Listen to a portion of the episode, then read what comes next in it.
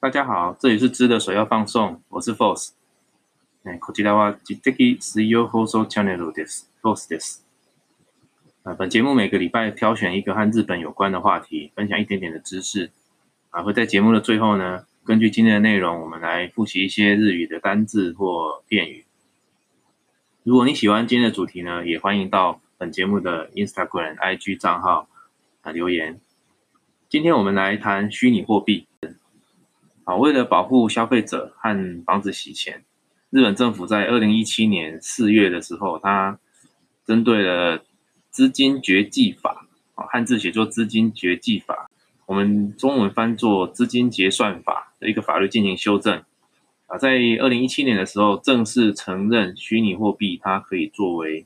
支付的工具，哈，也就是说，在法律上明文合法化虚拟货币的交易。基本上，在这个资金结算法的第二条，它有对在法律上对虚拟货币有给它一个明确的定义哈，就是说虚拟货币呢，它基本上符合以下三个条件，也就是针对不特定的人，它可以作为价金的支付使用，而且它可以跟法定货币，也就是日币做互相的交易。啊，第二个就是说它是虚拟货币，它的价值呢？可以以电子数位的技术做记录跟移转。那第三个，虚拟货币呢是可以跟法定货币做交易，但是虚拟货币本身它不是法定货币，所以它也不能，也不会是法定货币所成立的资产。简单说就是说，不可以以虚拟货币的方式去，嗯，做预付卡的的支付。OK。就是不可以有预付卡的方式，它是以虚拟货币组成。好，那这个关于资金结算法，它对于虚拟货币要进行的管理呢？管理主管机关它是日本金融厅，啊，FSA，哎，念作 Financial Service Agency，它负责呃虚拟货币的管理。这个管理包括交易所的审查注册、合法执照。目的就是要为投资人做初步的把关啊。那虚拟货币有非常多种类啊，比较有名的比特币，那还有非常多其他的，呃，包括日本几大银行共同发行的货币的那个初步发行叫 ICO 呢，它也在这个资金结算法里面去规定说，这些初步发行的虚拟货币必须依法登录。那对于这个虚拟货币的交易所，也有。在这一次的修法当中，也有提出一些管制的方式啊，比方说啊，交易所必须是属于资本额一千万日本一千万日元以上的股份有限公司。啊，诶，资本额一千万感觉有点太少了哈，那至少这是最低的限制了哈。那另外就是说，对于呃使用者，就是投资者或者虚拟货币的利用者，必须有适切的资讯提供，这个应该还好。那业者本身的。交易所本身的财产跟投资人的虚拟货币的资产必须做分离，会计上必须做分开的管理，以及为了防止洗钱，所有的虚拟货币的交易必须有本人的确认。那最后包包括需要有交易所必须要定期的账册跟年度啊每季的报告，要有会计师监察人的签合。OK，那主管机关有进入交易所检查。行使业务改善命令的各种监督之权哦，啊，基本上是这样子。那刚刚有提到说，呃，虚拟货币的种类其实非常的多哦。日本银行各各银行也纷纷踊跃的发行各种虚拟货币，呃，包括比较有名的就是以现在，全世界第四大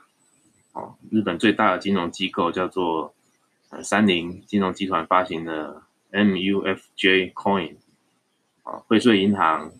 日本的邮政储蓄银行，还有一些地方性的银行呢，共同计划发行一个叫做 J Coin 的这样子的虚拟货币的发行。那看来，呃，日本在虚拟货币的呃金融或者商业的实际应用面，还有法规的管制方面的配套呢，感觉上它是非常的。呃，蓬勃的发展啊，管理管制管理机制也很积极哈。因为一般我们都会觉得，面对科技的进步发展的速度，通常法律都是反应比较慢。那特别是一向是在保守的金融界，呃，更会常遇到这样的问题。那台湾自己本身有很多这种金融法规跟不上金融应用的这种情形发生啊。嗯，那日本的对于虚拟货币的管理的态度的积极啊，有让人觉得哎还不错。那但是主要也是因为过去曾经发生过虚拟货币，呃，虚拟货币曾经发生过很严重的事件，那也是许多人曾经听过的。一个叫做 Mount Gox 这个事件。この番組はご覧のスポンサーの提供でお送りします。是，这是一个曾经在位位在日本东京的一个 比特币的交易所，叫做 Mount Gox。它写叫做 MT dot，那 Gox 就是 G O X。那 Mount Gox 的事件呢，它是这样的，它曾经是一个。在东京涩谷的一个比特币的交易所，Mt. Gox 是在二零一零年七月建立的。它原本只是一个一般的，就是线上交易一般物品的线上买卖的交易的平台。后来创办人呢，把它再改成是一个比特币的交易平台，而且其实创办人没有多久，就在隔年二零一一年三月卖给了一位嗯一位老兄呢，他叫做他名字叫做。Mars Carplace，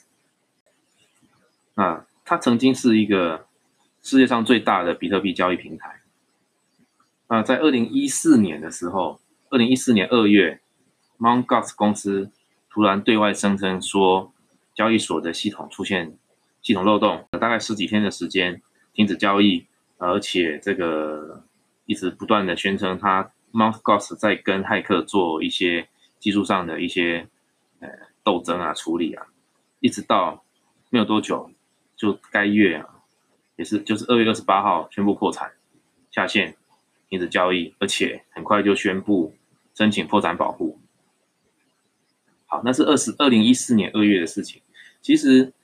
这不是第一次 Mt. Gox 的发生骇客攻击的损失事件。其实早在就也就是二零一一年的时候，刚 Mt. Gox 就就发布了一个新闻，就是。内部的一位审计师的电脑受到骇客攻击，那骇客透过骇客技术呢，取得交易所主机的 root 权限，也就是篡改了比特币的票面价值，然后再用私下交易的方式转移转了两千枚左右的比特币。那这个其实现在看起来，这这就是一个很严重的，不管是技术面或是管理面，总之就是一个很严重的疏失。可是，在当时。在在当当时是一个对于比特币有一个美好想象的又疯狂的年代呢，投资人即使有发生这样的事情呢，就是认为是个案。那对于新兴的虚拟货币的产业有美好无限的想象的时候呢，并不影响当时 Mt. Gox 的一个它是全世界最热络交易所的这个地位，交易量呢完全不受影响。OK，那一直到。就一直这样发展到二零一三年的时候，啊，Mt. Gox 已经是全世界交易量最高的比特币交易平台，几乎有百分全世界有百分之八十的比特币都在这个东京的 Mt. Gox 交易所交易，这其实是蛮夸张的。呃，过没多久，也就是二零一四年的二月二月七号当天，啊，Mt. Gox 公司宣称有技术问题，暂停用户取款。那这个技术问题呢，也就是所谓的又有骇客攻击事件，而且这位刚刚说到这个新的负责人叫 Mark Mark Carplace 呢，他就宣布啊退出比特币基金会。你用后见之明的眼光来看，当时这样的事情显然就是出了什么大问题了。即使细节不知道，但这肯定有问题，否则不会有这种异于常理的的决定。可是人在身在。这个狂热的当下，眼看着有很多美好的这个发财发大财的机会，这个时候总是会催眠自己说，这可能是不是个个案，这可能只是一个小小的状况，说穿了就是一种侥幸的心态，认为这就是个个案疏失。大家还是把眼睛看在这个无限美好的虚拟货币产业的发展。果然，二月二十八号哎，在二月底之前，二月二十五号的时候，就突然传出 m o n g o s 网站大停摆，这个连网连网站整个都不见了，网页打开就是全部一片空白，也不用什么 U user 也不用登录了。那这个时候呢，Mount Gox 才宣称网络遭到骇客入侵，这就是什么？这就是总之呢，出状况呢就推给骇客就对了。这也导致后来一直到目前为止，即使比特币已经呃，不管是交易量、交易金额不断的创新高啊，那但是你终究，你终究还是会有一个，如果你是比较保守谨慎的呃投资心态，你你还是会觉得说，这整个整套系统、整个交易的结构是建立在网站上，那网站呢就会有治安的问题。总之呢，一切就推给不可抗力的因素就对了，就如同他宣称是遭到骇客入侵好了。有当时呢，有高达八十五万颗比特币宣称遭到骇客入侵而而消失了，其中有七十五万个，七十五万个比特币是客户的，那十十万个 Mount Gox 自由。当时以当时遗失的比特币的数量呢，就占了全球的百分之七，以当时的市价计算，大概就是四点七三亿美元。这样子的一个事件呢。当天就直接让比特币的价格呢跌了百分之二十啊！各位知道，在二零一四年二月的时候，比特币的价格大概都是在一枚大概在四百五十美元左右所以预估当时的所遗失的数量，以当时以这个市价四百五十美元换算，大概四点七亿美元左右的损失。可是以现在现在二零二零年六月。比特币的价格大概是九千四百美元，哦，没有错哦，当时是四百五十美元，现在已经到九千四百美元了。如果以现在的价格去换算的话，那就不是四四亿美元，而是八十亿美元。当然，当然，现在是现在的价格，当时的价格没有这么高，但这仍然是四点七亿美元，仍然是一个很巨额的损失啊。当然，就有人会觉得说，那你可不可能是坚守之道呢？虽然在一个月后，从交易所的属于投资人的冷钱包里面找找回了大概二十万颗比特币，那但是这个事情还是造成非常大的资圈的震动。那这位 Mark Corpus 先生啊，没有没有办法偿还这个巨额的赔款，在二零一四年的四月向东京法院、东京地方法院申请破产保护。当然，就有很多消息都传出来了，好，因为这个事情到目前还没有解决。诶，有调查指出说，其实，在案发的前一年，二零一一年的时候，Mount Gox 本身的比特币就已经开始被偷取了。那慢慢慢慢的有比特币被被偷、被消失，一直到二零一四年，整个才事件才曝光。好，那。二零一四年的四月，案发后的两个月，东京地方法院以呃驳回他的破产申请，那也对检察官也对这个负责人 Mark Corpus 申哎开启调查，包括指控他侵吞投资人的资产，还有变造资料。但是他目前为止，这位 Mark 一直到目前为止都没有认罪，而且检察官在调查当中也发现了，二零一三年的九月到十二月。陆陆续续有资金从 Mount Gox 的银行账户转到 Mark 本人自己的账户当中，大概有三百万美元左右。呃，无论如何，这件事情让曾经呃交易量占全球百分之八十的一个超大的比特币的交易所呢，一瞬间就从神坛上跌下来即使这个。负责人 Mark Corpus 已经被关在监牢里面，但是这个案子还是一样没有办法，你就只能民事程序呢，一直到现在还没有完，没有办法完全处理。千位债权人到现在还没有得到他应得的赔偿。但是说来很好玩，你想想看，一个占全球交易量八成的交易所发生了这种诶疑似监守自盗的事件，那有打击了这个比特币的交易的信心吗？啊以现在来看，其实并没有，不但没有，而且讯比特币的价格，二零一七年之后那个坐火箭一样的狂涨，涨到现在九千多块。嗯，从另外一个角度来看，虚拟货币这种科技发展的脚步也不可能停止下来。而且，比特币相对于其他的各式各样的虚拟货币，比特币它有它自己特别不同的设计理念。所以你说这个比特币它就因为这样子的事件，而整个就被封杀掉，也不太可能。还有另外就是说，事到如今呢，承认虚拟货币做支付线上平台的业者也逐渐增加。对整个来说，做不可不太可能去限制虚拟货币的发展，唯一的手段就是去强化它的管理机制。好，那我们说到这个投资人的损失，对当时 Mount Gox 里面的投资人是赔偿比特币，或者是赔偿他当时损害的金额。毕竟啊，比特币到现在已经。涨了不止二十倍。如果你是当时的投资人，你的比特币消失了，那你会比较倾向赔偿当时呃你消失的比特币乘以四百五十块美金的金额呢？这是你的损失，还是说赔偿你比特币？所以这个很好玩啊。这这其实如果是可以选择，当然是看在现在的价格份上，当然是要当然是希望赔偿一样的标的。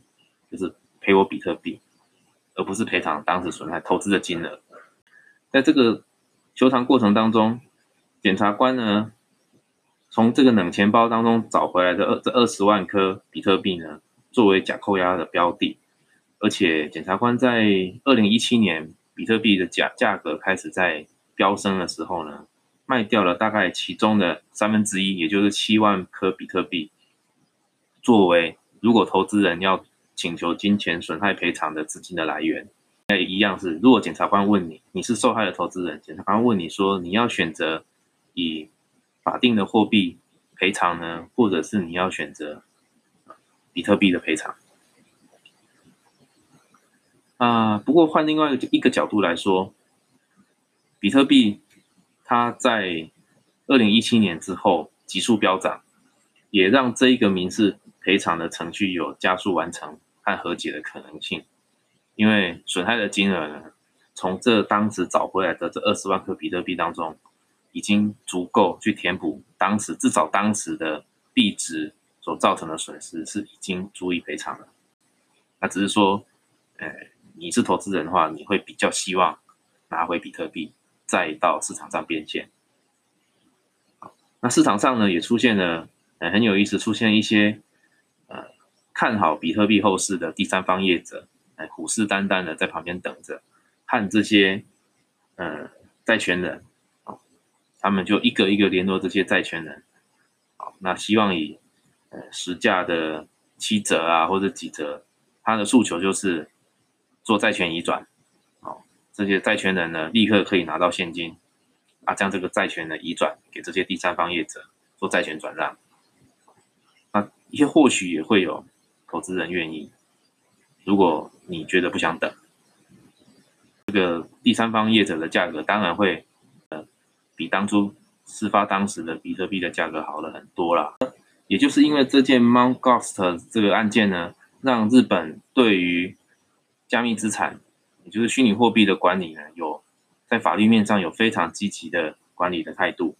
好，回到前面提到这个资金绝迹法啊 j i k i n Kesaiho。的改正，呃，金融厅在二零一九年的五月，也就去年呢，它针对二零一七年修订的呃法修订的法律呢，在去年又提起再次的修订，呃，修订前的对公众意见征询，啊，也宣布在二零二零年的五月会再次实施第二次修订后的法律。那在二零二零年的再次修正施行呢，它有很清楚的、明确的规范有关虚拟货币的。交易所的哎，这些相关业者的广告的规定，还有保证金交易的规定。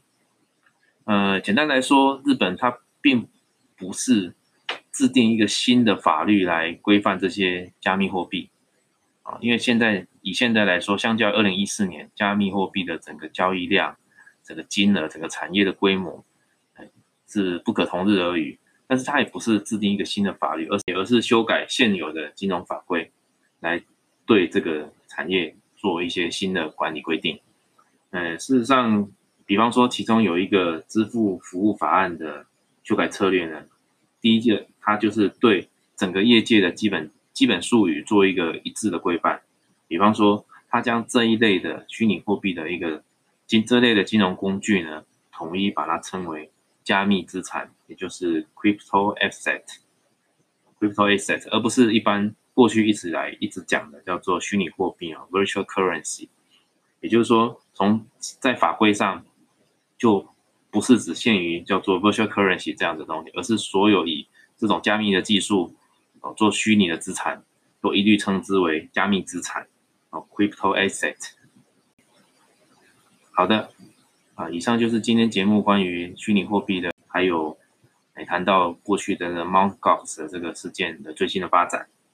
那以下就是一个小小的日语教学时间。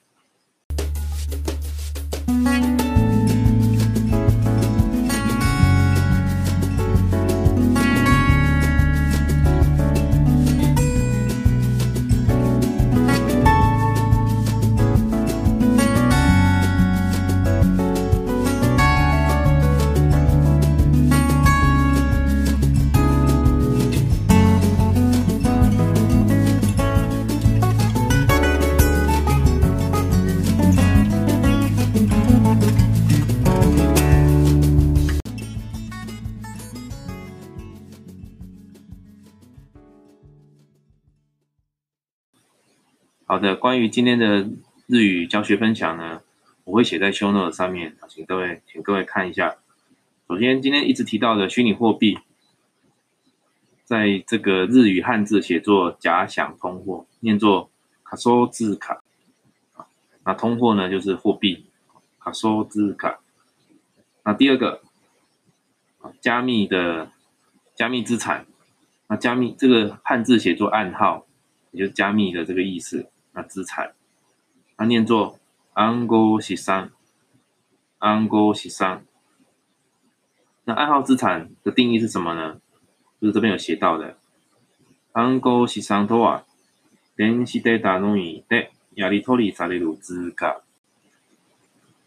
好，这个应该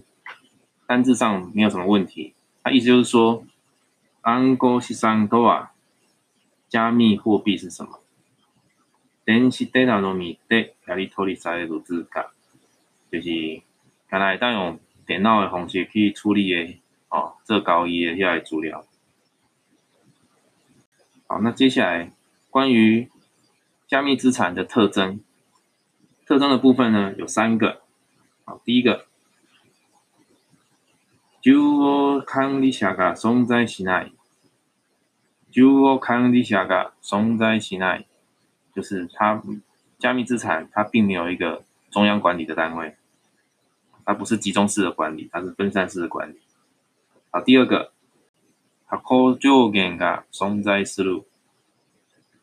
它意思就是说，加密资产或是虚拟货币呢，它基本上是有发行的上限。它意思就是说，一般来说，传统的货币发行是透过中央银行，所以中央银行它本身就有货币工具，它会针对。呃，该国本身的经济状况，它有利率工具可以使用，它也有货币工具可以货币工具可以使用。比方说，增加发行货币的数量，或是透过怎么样方式收回市场上的货币。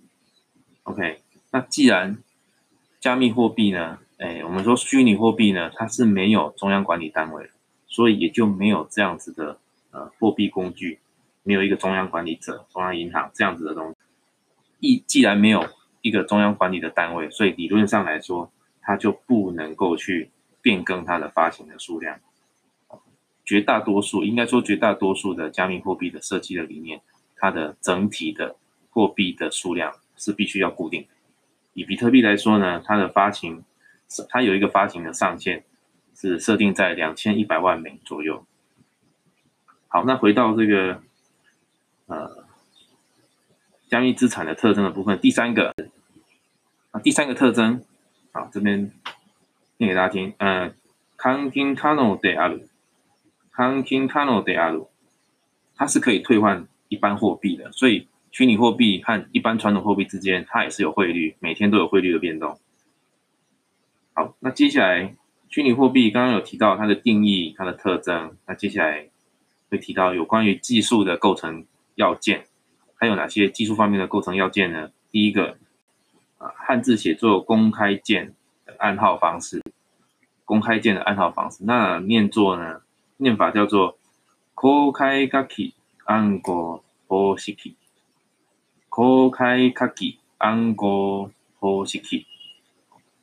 嗯，公开键呢，其实也就是英文上面写的我们讲的 “public key”，“public key cryptography”，公开键的这种 “public key” 的这种加密的方式。简单来说呢。这种加密货币呢，它要能够达到安全交易的方式，就必须要能够认证。简单说，就是透过呃加密金钥的方式，透过这个 public key 呢，确认这交易呢交易者为本人，这是一个公开 public key 的一个加密方式。那第二个，啊，念作 blockchain，blockchain，那也就是英文的 blockchain，就是区块链。那区块链的意思，就前面有提到分散型的意思，它就是将所有的，它不是有一个集中管理的银行的账本，而是所有分在网络上，在这个网络里面的分开的所有的单位，它都是一个每一个人都有一个所有的账本，它是一个分散型的账本的这个，通过这样的方式来实现区块链。第三个，加密货币呢，它有所谓的 mining 股。mining 股就是 mining，mining 就是挖矿，它有一个这样子挖矿的，挖出虚拟货币的这样子的一个机机制。好，那最后呢提到比特币的取得方法，我这边念一次啊，Bitcoin の取得方法、マイニングが取引所、販売所で購入。 也就是说，比特币的取得方式呢？你可以透过挖矿 （mining） 挖矿，或者是透过交易所、贩卖所去购买。好，以上是今天的节目内容，谢谢大家。